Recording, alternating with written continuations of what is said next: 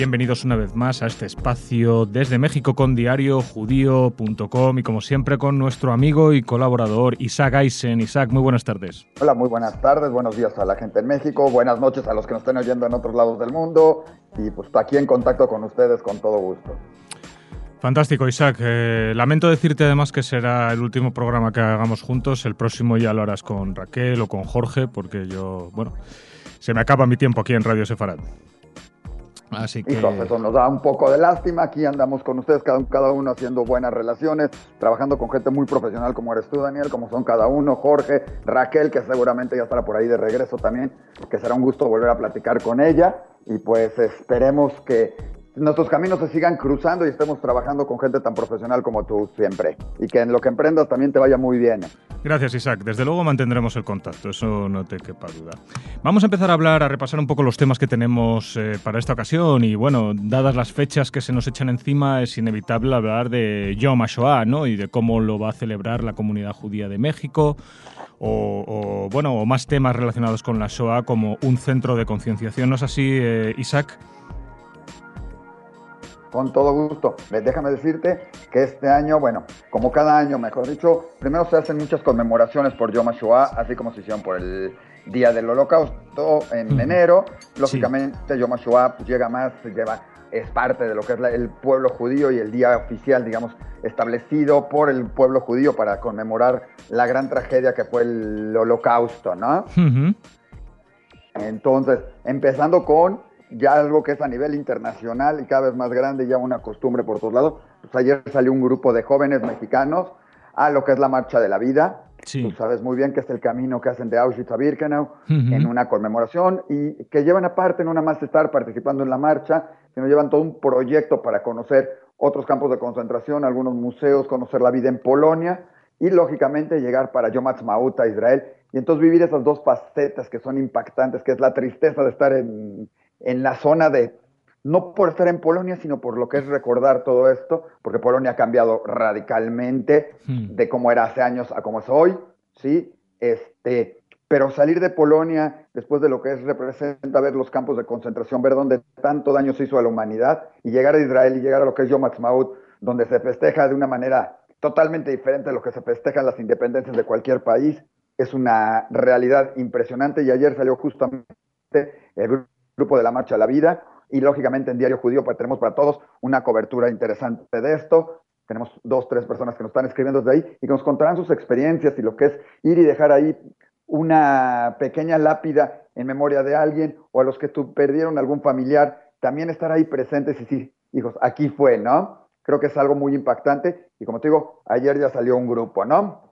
Otra cosa que se conmemora, que se hace, como tú sabes, por ejemplo, es este hay un monumento, un memorial en el panteón de la comunidad Ashkenazí, lógicamente, y cada año se hace una ceremonia luctuosa ahí, y este año no será la excepción, y este jueves estaremos haciendo esa ceremonia ahí, donde se dan algunas palabras, alguna cosa diferente. Lógicamente acá en México desde hace años se estableció que en vez de que cada institución y cada lugar hiciera, como ya lo hemos platicado, el Yom HaShoah, nada más lo recordamos con la gente, se estableció que tanto Yom HaShoah, Yom HaZikaron y Yom HaTzmaut fuera una institución de la comunidad la que lo hiciera cada año y se fueran rotando. Este año Yom HaShoah lo hace la comunidad sefaradí y decidieron hacer algo totalmente diferente. otra vez, no hay discursos, no queremos los discursos, se quiere algo más, más activo, más, más este, sentimental, donde se toque también lo que es algo de la resistencia judía y donde se hable de una manera más conmovedora lo que fue el holocausto, llegándole a la gente y todo esto. Parte de todo lo que se va a tener lo pueden oír en una entrevista que le hicimos a Rubén Bros y a la gente que organiza este año Yoma, eh, Shoah en la comunidad sefaradí.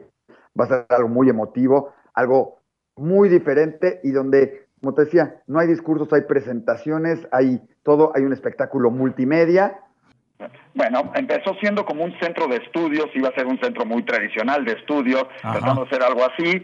Eh, recuerdan que en algún momento vino acá el rabino, el gran rabino Lau a México a verlo, ha venido gente de Yad Vashem a, a, checarlo y se decidió y se fue cambiando y evolucionando el proyecto convertirse en un centro de estudios pero interactivo y ya no es por la Shoah nada más, es por la vida, tratando de enfocar que eh, no estamos en que no se está estudiando únicamente la tragedia de lo que fue el holocausto, sino lo que sucedió y cómo el pueblo judío siguió y sigue adelante y cómo se sobrevivió, pero tratando de enseñar a la gente lo que era vivir en esa época, lo que puede pasar por ahí, de una manera donde vas pasando por diferentes cuartos y cada cuarto tiene otra otro sentimiento, tienes desde un cuarto donde es la vida en Polonia, en Alemania, donde hay libros, hay cosas, hay la habitación de la gente, ¿sí? otro que es este lo que es el campo de concentración, otro que es las vías del tren, lógicamente, con los trenes, otro que es la salida, otro un espacio para reflexionar. Y además tiene cosas muy interesantes porque todo es platicado, todo es en vivo,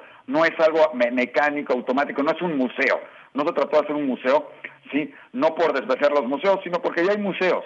La idea no es que la gente entrara y viera cuadros y viera fotografías y alguien les platicara, es que lo vivieras de alguna manera durante ese ratito que estás ahí dentro y además está diseñado y armado para que cada, cada persona que vaya lo viva diferente y lo capte diferente y además se pueda adaptar a, a, a quién va. ¿sí? No es lo mismo y es algo que en muchos museos, tú cuando vas a un museo, todo el museo es igual, no importa quién vaya, el museo es igual.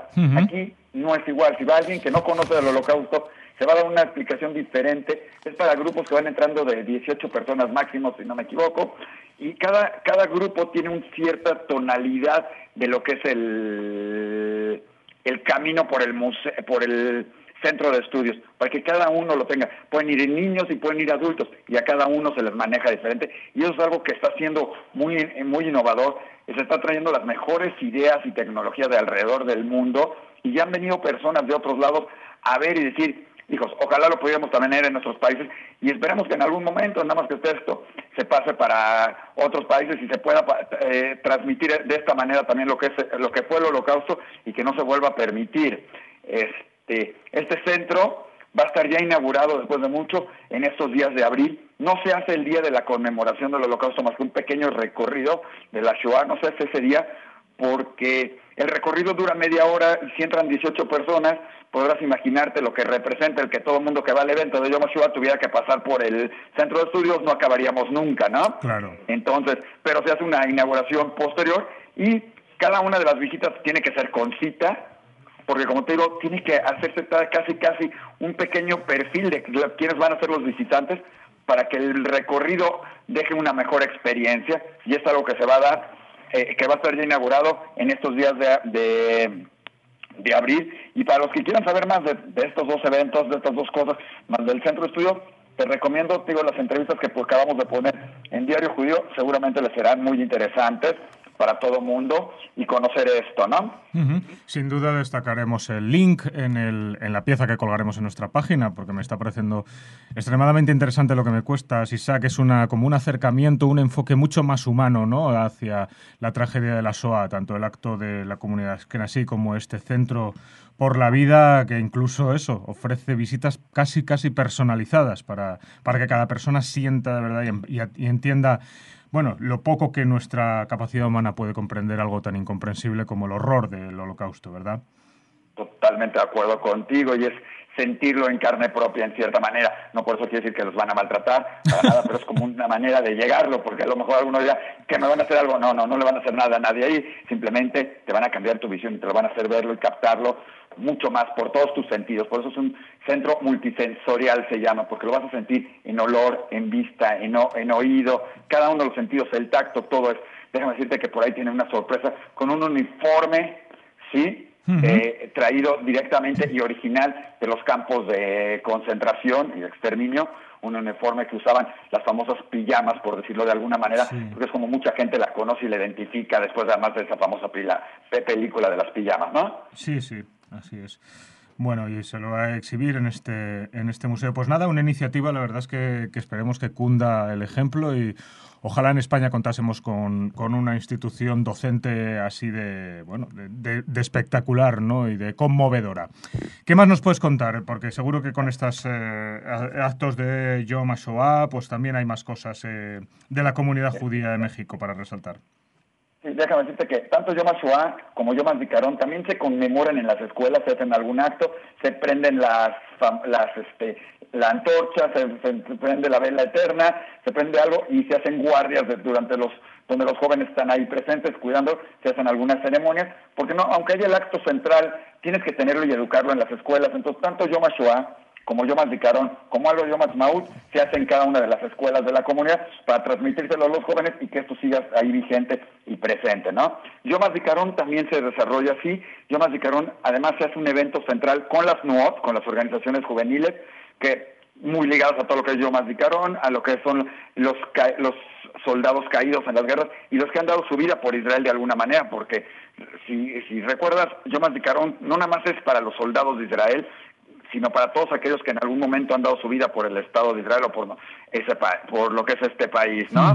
Entonces, este se conmemora también en un acto central y luego se vuelve a conmemorar un poquito antes del cambio a Yom Ha'atzmaut. Este año Yom Ha'atzmaut va a ser en el Centro Deportivo Israelita, donde trataron y bueno, tratan porque va a ser, no, es que trataron, sino va a ser, van a presentar un poco lo que es la vida de Israel, con un shock interactivo, por decirlo de esa manera, con puestos, con música, con alegría. La idea es que la gente se divierta, la pase bien, cante, conozca, sea un Yom Ha'atzmaut muy alegre, muy conmovedor dentro de lo que es el Centro Deportivo Israelita, que es este año el que le toca a realizar el acto. Y nuevamente, un acto sin tantos discursos, sin tanta este, prosaica, simplemente un acto para que la gente se entretenga todo. Recordamos que hace años el, eh, el Centro Deportivo Israelita, coordinado por Fanny Sarfati, hicieron este, un gran evento de Yom HaShoah, si recuerdas se llamaba Sin Palabras,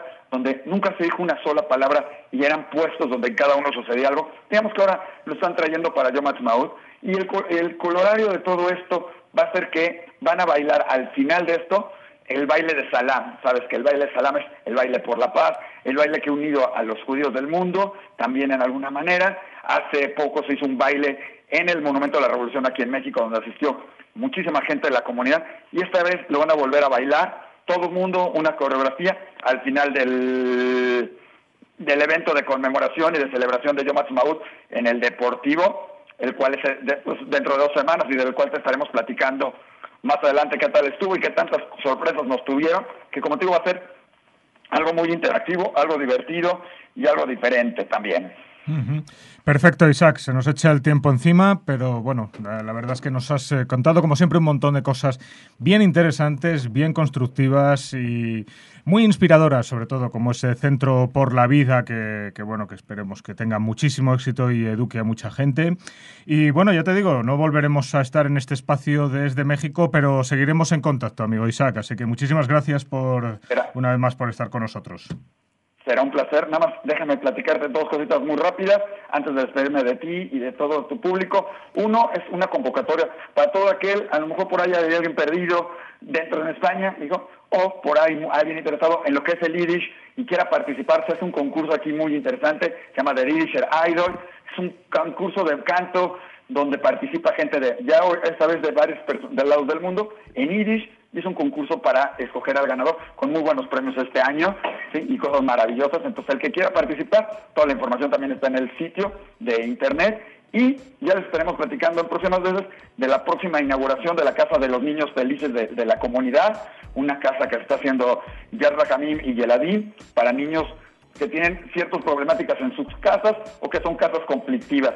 Y, y aquí se les atiende y se les da un servicio diferente. Ambas cosas será muy interesante estárselas platicando más adelante, pero la invitación para que los que quieran participar en el The Idol a través de Radio Separat, entren, se inscriban, participen y si pueden, pues vengan a México, sino una participación internacional.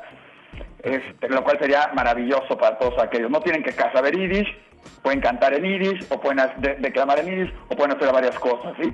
El chiste es participar y tener esa presencia, ¿no? Y por el lado de haber trabajado contigo, es un placer, como todos, con todos ustedes en Radio Separado. Muchísimas gracias, Isaac. Muchísimas gracias. Yo te digo que de todas formas seguiremos en contacto. Un fuerte abrazo.